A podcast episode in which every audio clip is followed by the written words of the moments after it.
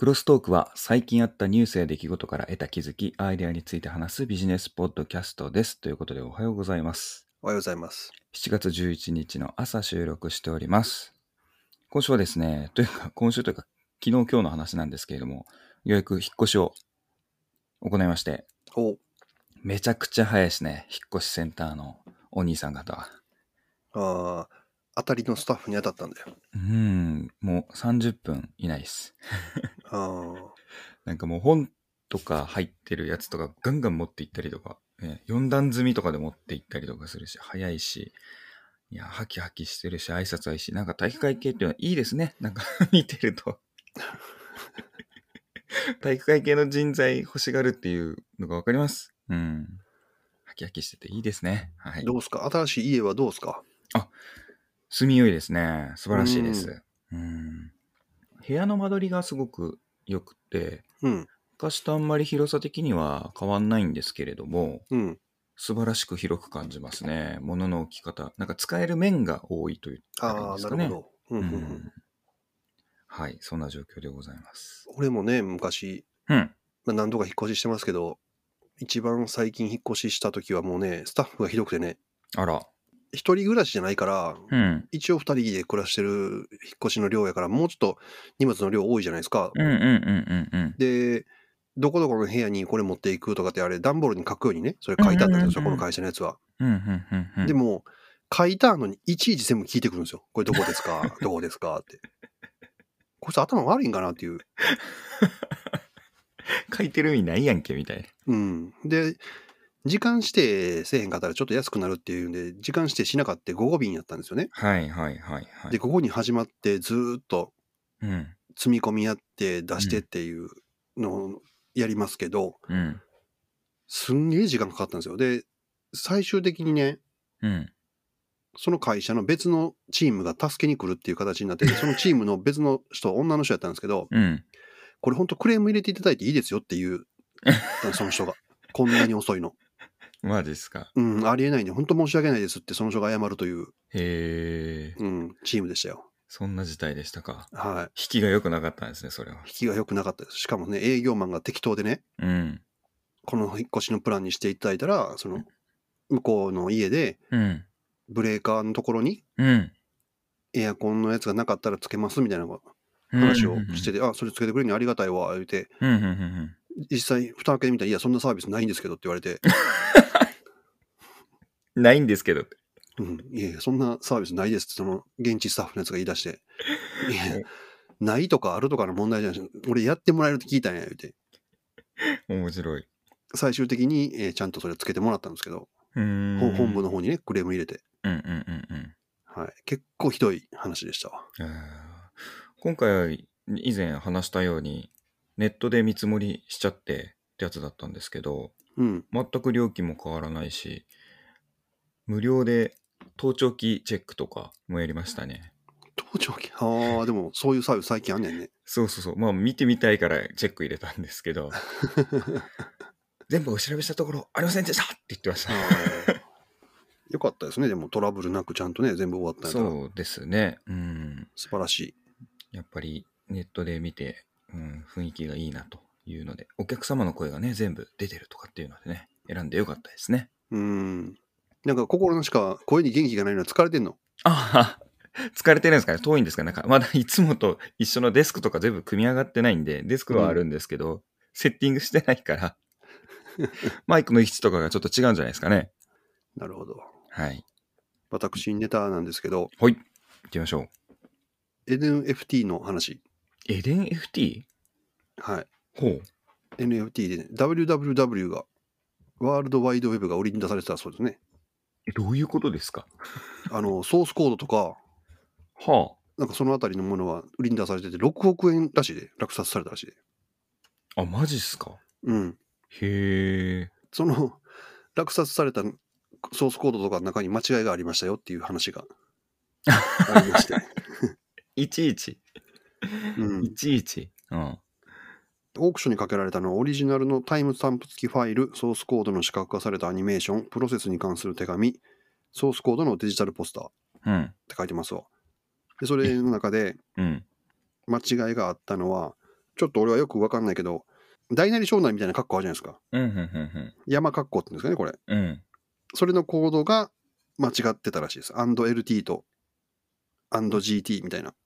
書き換わってたっていうのであ見つけましたよっていう話ですね。はいはいはいはいはい。なるほどね。うんうん。そんなの見つけましたよってわざわざ。面白いですね。でも6億で、ね、落札した後にこれ間違いが見つかりましたって言われたらちょっと何ってなるよね。ただ、えっと、これはあの ワールドワイドウェブなんでね、みんな使ってるやつやから、これ6億円で落札したからみんなもあと使えません、俺に金払えって言うんじゃなくて、うんうんうん。そういうことはしませんって落札した人は言ってます。うーん。はい。すごいですね。まあ、はい。されたらされたで、なんかもう最強の弁護団とかと戦わないといけなくなりそうですからね。まあまあそうですよね。うんそんな。なるほどね。はい。すごいですよね。6億で。チャリティーみたいなもんでしょ、これだから。まあそうでしょうね。うんでもすごいですね。そんなものが NFT 取引で売れるってことですね。うん。すごいな。まあデジタル系だから余計いいのか、相性いいのかもしれないですね。またまはた NFT って何ぞやっていう話にまたなりそうな、広まりそうですね。うん。うんで、まあ、この話をね、聞いてうん。思い出したのは、あの、ガンダムユニコーンですよ。ガンダムのユニコーンって最後、検、証みたいな言葉を巡って争うじゃないですか。はいはい。最後。パンドラの箱みたいな話でしたよね。そう。何でしたっけ？どんなすごい武器とかなんか出てくるのかなと思ったらただの言葉やけどでもそのあの言葉の中にすごい重みがあったという。ああ、そうですね、うん。人権用語じゃないですけれども、ヒューマノイドとね、スペースノイドの人権うん。の話ですよね、そうそう最終的にね。扱わねばなそうそらないうみたいな。そこに そういうふうに書かれていたはずなのに本物はね、っうん。ていうのが。それ今こう伝わってて偽物でしたみたいな今の言い方がみたいなね、うん。話でしたね。確かにね、まあ、文字間違えるだけでそういうふうになりますそうよね。そう 大事。それ大事、うん。もう手にはも大事本当。はい、まあまあ短いんですけど一応これがちょっと一個まず NFT が関連だし気になったニュースですねああなるほど、うん私はですね、ちょっと全然変わっちゃって NFT じゃなくてですね、赤外線レーザーを応用し、採血なしで血糖値を測定可能なセンサーがあると。ついについに。すごいですね。うん採血なしで血糖値測定ですよ。これは素晴らしいですね。アップルもなんかねアップルウォッチでやろうとしてますよね、血糖値うんうんうんうん。わかるんやねあれこれがね、分かるようになってくるって素晴らしいですね。ヘルスケアプラスウェアラブルのジャンルでそういう風になるとまた取れるデータが増えて、うんやっぱもう糖尿病患者さんのそのね、針で刺してっていうのは、やっぱりかなりのストレスでしょうから、うんそれ以外も含めてね、素晴らしいですよね、医療で。そういうのが分かってくる。まあ、取れるね、データも増えてきて、またいろいろ分かってくるんでしょうけど、データの扱いもどうするのかっていうのもまた今後、いろいろとね、うん、話になりそうですし、うん。法律がやっぱついてこないところはどんどん出遅れますよね。うん。うん。まあ、今年のね WWDC でもうん。アップルはプライバシー？あ、そうそうそうそうそう。めちゃく重要ですって言ってましたもんね。やっぱそういうデータ扱うからでしょうね、健康に関する個人的なデータを、そうですね。そっち側に舵を切ってっていうか、まあ、ずっと切ってますけれども、うんそっち側拡大路線にするに至っては、やっぱり必要なんでしょうね。うんうん先にそこを打っとこうみたいな感じでしたよね。厳しくするっていうのは。ああどそれで関連するのでいくと、うん政府が日本のスマホ？うん。の OS かな？OS のシェア調べたんですけどはい。もうアップル7割ですってえ？iOS が、ああ、日本やっぱ特殊なんですかね。うん、Android3 割なんですって確か一時5割。割5割やったと思うんですけどうんうんうんうん。アップルがまた押し返しますねああそうなんですね67とか言ってたかなうーん。だから3人に2人は iPhone、iOS。うんうんうんうん多分、安いの出たじゃないですか、SE2 とか。はいはいはいはい。あの辺で普はい及したんちゃうかなって思うね。ああ、確かにね。今そんなに言うても、まあ、携帯自体高いって言ったら高いですけど、うんね、昔ほどなんか10万円絶対コースみたいな感じでもないですもんね、iPhone のシリーズも。そうそう、安いのも出たし、あと、うん。Android、うん。まあ見た目そんな変わらへんけど、やっぱりちょっと使い勝手悪かったりとか、うん。俺、アンドロイドの。何が嫌って、やっぱりね、2年経ったら保証してないじゃないですか。アップデートを。アンドロイロイド OS アップデートしましたっつってもあれが嫌なんですよね。ド。うん。なるほど。うん。アップルのね、iPhone だったら3年だとか4年だとか結構最新のやつに OS アップデートしてくれるけど、うん。Google って下手したら1年でほっとかれるでしょ？まあ実際には Google じゃなくて、その、電話出してるメーカーにもよるんでうん、結局アップデートされないって多いですからね。うん。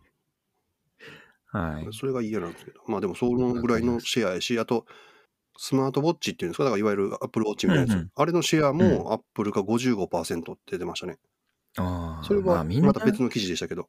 確かにみんな時計見たら Apple Watch 多いですもんね。多いですね。うん。まあ僕は2日に一遍充電しないといけないのは許せないんでまだ買ってないですうけど、ん。確かに。あれで睡眠トラッキングとかもしろって、ちょっとなんか無理やろみたいな。いつ充電すんねんみたいああ、でも睡眠トラッキングやっぱりね、Google のやつも使ってるんですけど、な。どうですか？いびきとかは検知はしてくれるのありがたいんですけど、うん。トラッキングの正確さはやっぱりね、ウォッチの方がいい気がしますね、全然。そうなんですね。うん。へーものすごい短くやっぱり寝てることになってますわ。Google の方は。あーアップデート待ちですね。ああ、ネストハブね。あ、そうそうそう、ネストハブのアうんップデートで良くなるかどうかに今後期待って感じですね。やし、1年だったら、うん Google ってフィットビットを買収したじゃないですか。あれの絡みのサービスになってるみたいで、うん。トラッキング自体がもしかしたら有料になるかもしれないんですよ。あ、え、マジですか？うん。だ今のまま行って、これで有料になったらやらへんかもしれんね、もう俺。うーん、その制度ならってうん感じですか？うん。うん、なるほどね。いつの間にかひっそりとね、ジェネレーション2になってて、そうそうそう。何もね、こう話題にもならないぐらいなんで、まあそういうもんなのかもしれないですね。ねもっと言えばええのにね。うん、なのか、なんか、やっぱりこう制度的に問題があって、大々的にやんないのかの、なのかもしれないですし、うんうんうん。うんまあでも使ってみて今後に期待ですね、それは。はいうん、なるほど。データ絡みいっちゃっていいですか？はい。そんな生態情報っていうんですか、そういうデータ。ついにニューヨーク市でですね、生態情報プライバシー法っていうのが発行されたそうで、おあの実際にはまあ条例、州の条例ってやつですかね。うん市か。これの場合は市だから条例ですね。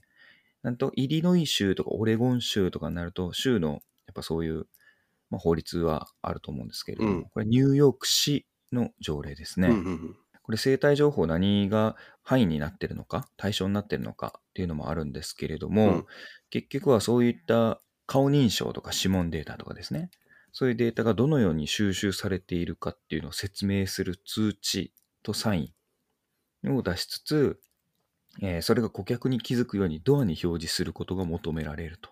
ほう。で、まあ、要は小売店とか、レストランとか劇場とか、えー普通の一般店舗とかっていう形ですね。幅広い業種、企業に適用されると。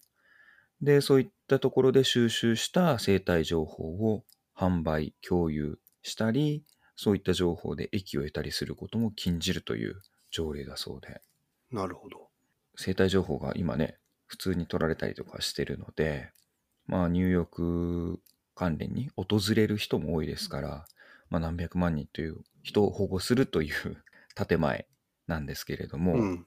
差別的なところに機能しないかどうかっていうのも、もう向こうとしてはね、いろいろセンシティブなところなので、うんうんまあ一旦歯止めをちょっとかけようっていう動きなんでしょうかね。うん。で、実際にはね、あの、どこまで適用されるかわかんないですけど、日本の人はピンとこないんですけども、実はニューヨークって、あの、じいちゃんばあちゃんとかママパパがやってるような個人事業のちっちゃな店舗とかでも、こういうカメラ活用とかでデータ取ったりとかして、へえ。通りを歩いてる人は何パーこっちに流入してきたとか、滞在時間がどれぐらいでどういう歩き方をしたとか、うん。ここの売り場面積がポスデータと合わせて売り場の何パーセントのシェアを占めてるとか、そういうのってわかるんですよね。へえ。めちゃくちゃ日本が遅れてるんですけど、実は。実際にあの、コロナの年かな、コロナ前かなっていうギリギリにそういうニューヨークに行った人とかにも話聞いたことがあるんですが、やっぱそういうの入ってるっていうのを、まあ、あの、リテール、小売りの、えっと、マーケティングの人とかと会話してる時にも、視察したらやっぱあってびっくりしたって言ってるぐらいなんでガチでやっぱ向こうそういうのが入ってるみたいですね。なるほど。店内どこ歩いたかヒートマップみたいなのがあるわけですね。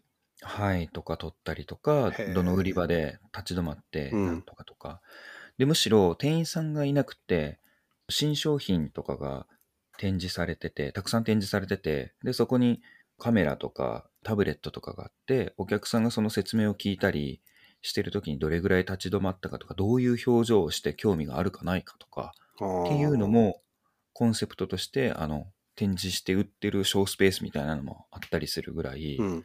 そういったものでデータを取って収集して活用するマーケティングに活用するっていうのはもう一本も二本も進んでますね。うん。それがもう大企業だけじゃなくて町のママパパ企業まあ言ったら八百屋さんみたいなところでもあるっていうようなレベルなんだそうでそれのレベルでも入れれるぐらい安いかったりするんでしょうね。あそうだ。もうサービス化されてる形ですね。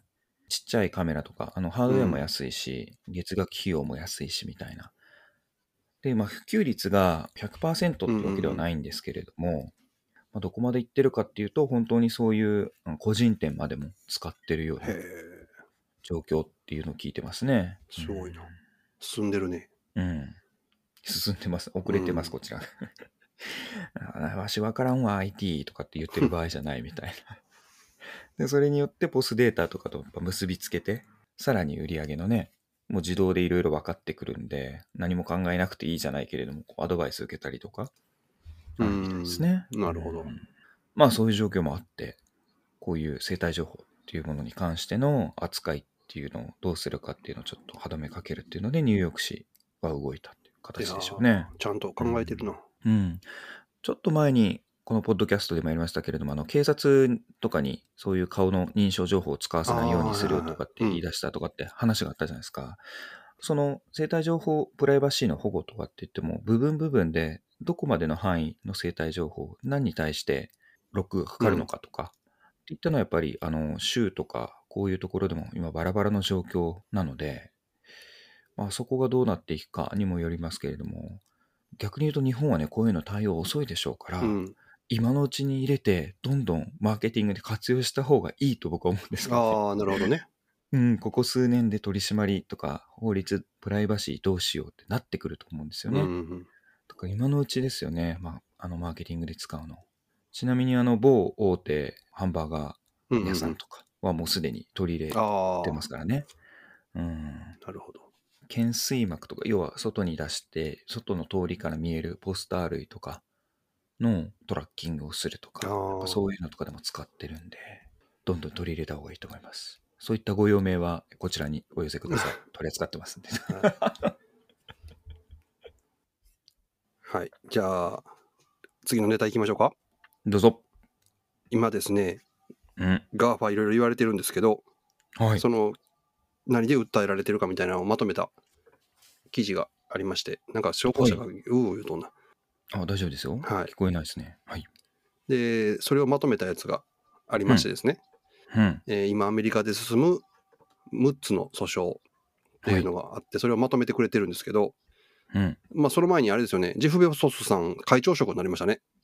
あ、ついにうん。購入は、公認は繰り上がりでなってると思うんですけど、うーん。はい。マイクロソフトとかと違うインド系とかじゃない、普通の、普通の言うたらあかんな。うん。多分白人の方だと思いますが、ちゃうんかな？ニュースの名前だけしか俺見てないから、あれやけど、名前的にそそっち系の人ではなかったですね。なんかインドとか。はい。いや、ジェフ・ベゾスが譲るぐらいだからね、あまあ、引いてもいいだろうって思うぐらいなんで、まあ、優秀なのかな、みたいな。うん。はい。で、その6なるほどつの法案っていうのがいろいろあるんですけど、うん。自分とこで例えば自分の商品売るなとかね、うん。あと、ライバル会社の株4分の1以上持つなとかね、うん結構はね、アマゾンにとって一番痛いのは、この自分のところで自分の商品売るなっていうやつですね。それ面白いですね。自分のところで。うん。でもアマゾンってアマゾンブランドで売るじゃないですか。うんうんうんうんし。かも売れてたら、それ自分のものにして売ったりするじゃないですか、あれ。うんうんうん。プライベート化しますね。うん。商品コピーみたいなのして。はい。結構、えげつないことするじゃないですか、あれ。うん。でああいうのはやったらあかんと。うんうんで、一番ややこしいなと思ったのがですね、うん。一定規模以上のプラットフォームに対してユーザーが大会する際には一部または全てのデータを持ち出せるようにすること。ほう。ユーザーが希望すれば別のプラットフォーム、乗り換え先の別のサービスへのデータ移行の依頼を可能にするって書いてあるんですけど、こんなんいるっていう。いや、これはそれは無理で、Facebook 大会しても Facebook メッセンジャーで今までの友達とは連絡取れるとかさ、これって実装するのむちゃくちゃ大変やし、セキュリティ的にもめちゃくちゃじゃないですか、これ。うん。まあ、受け手の企業も含めていろいろ考えないといけないんで、なんでそんなんが出てきたのかちょっとよくわかんないです。うん。うん。あとはですね、これは絶対やった方がいいなと思うね。あの、訴訟が起こりましたって言ったら、まあ向こうはやっぱ合衆国なんで、うんうんうん。管轄裁判所をですね、州をどんどん移動すると、ずっと長引かせることができるらしいんで、裁判を。そんなテクがあるんですか？うん。そういうのは、それはまああかんでしょうっていう、うん、それやってるんや。すごいやっな。てるみたいですよ、バンバン。だって、ね、アマゾン、この間のうん。デジタル課税みたいなのありましたけど。世界中でそれやってて全然税金払ってないじゃないですか。ああ、結局は話が全部ついてないからみたいな。そうそうそう。いや、でも日本でめちゃめちゃ、ね、売り上げあるじゃないですか。その分払ってくださいよっていう話で。うん、そういうのもあるんやけど、その6つのうち結構、アホな、なんやこれっていうのもあるっていう話ですね、これ。うん。面白いですね、それも。うん、でもこれをずっと訴えられるから、ちゃんとあの、アメリカのそういう大きい会社で法務部むちゃくちゃ強いじゃないですか。裁判とかも強いし。うん。まあまあ、訴えてそういうのやるっていうのはもう当たり前の世界やから、うん。俺が経営者やったらこんなんでずっと訴えられたらもう嫌やなと思うけど。まあ、ほったらかしでいいからあれでしょうけど。で、これと別の観点でいくと、もうね、お隣の国やったら、訴えられる前にね、すごい大きくなった会社の経営者、どこ行ったんっていうのありますもんね。うんうん。消えちゃうやつね。マーさん、どこ行行ったんよね、あれ。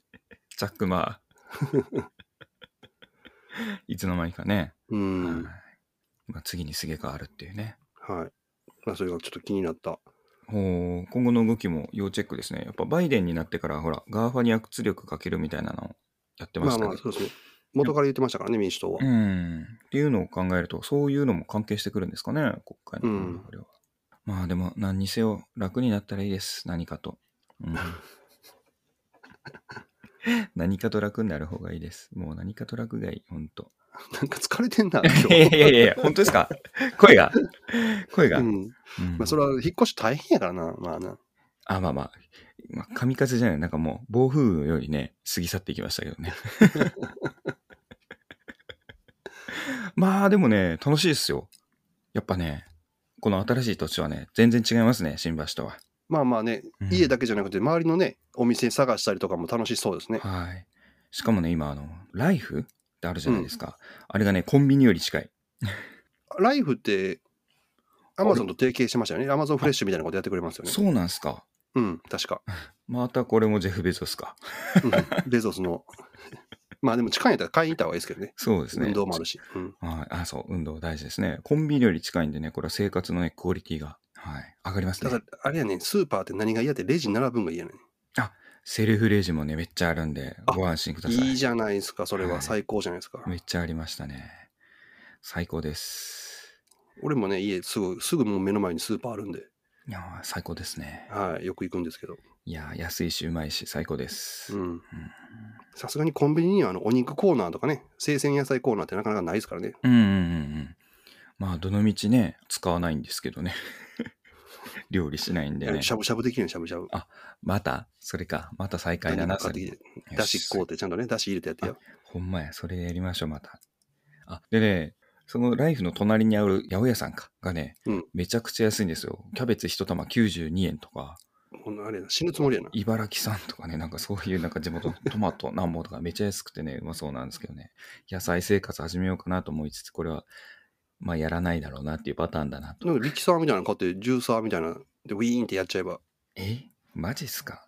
スかムージああ、そうか。それいいかもしれないですね。スムージーはいいかもしれない。確かに。なるほど。まあ、そういうのウキウキですけれども。はい。なんでこの話になったんでしたっけ？ー いやーああ、疲れてんねんな、みたいな話そう、ですね。疲れてるみたいから。ああ、まあ、そんなはいことないです。多分ね、なんかまだ、なんかデスクとかできて、姿勢の問題もあるかもしれないですよね。ああ、なるほど、なるほど。低い位置でもやってるんで。うん。うん。あれ終わりました。ゴースト・オブ・ツシマ、ゲームやりまして。おーはい、どうでした、はい、ストーリー全部終わりまして。面白かった、すごい。ですよね。あれうは、ん。あの、主人公が最初、なんか、何やねん、この主人公みたいに文句言ってましたけど、この一週間で終わらせるとは。どんどんかっこよく見えません？なんか、主人公。かっこよくは見えなかったけど、うん。物語としてはよくできてましたね。あ、やっぱね、取り込まれていくというか、巻き込まれていくというか、こう、ね、移入できるというか。うん。まあ、歴史考察的にちょっとおかしいなっていうね、鎧だとか出てくるのはいいんでまあそういうのあるけど、まあそれらの置いといたとしてもよくできてるし、ゲームとしてやっぱ面白いっていうのと、うん。うん。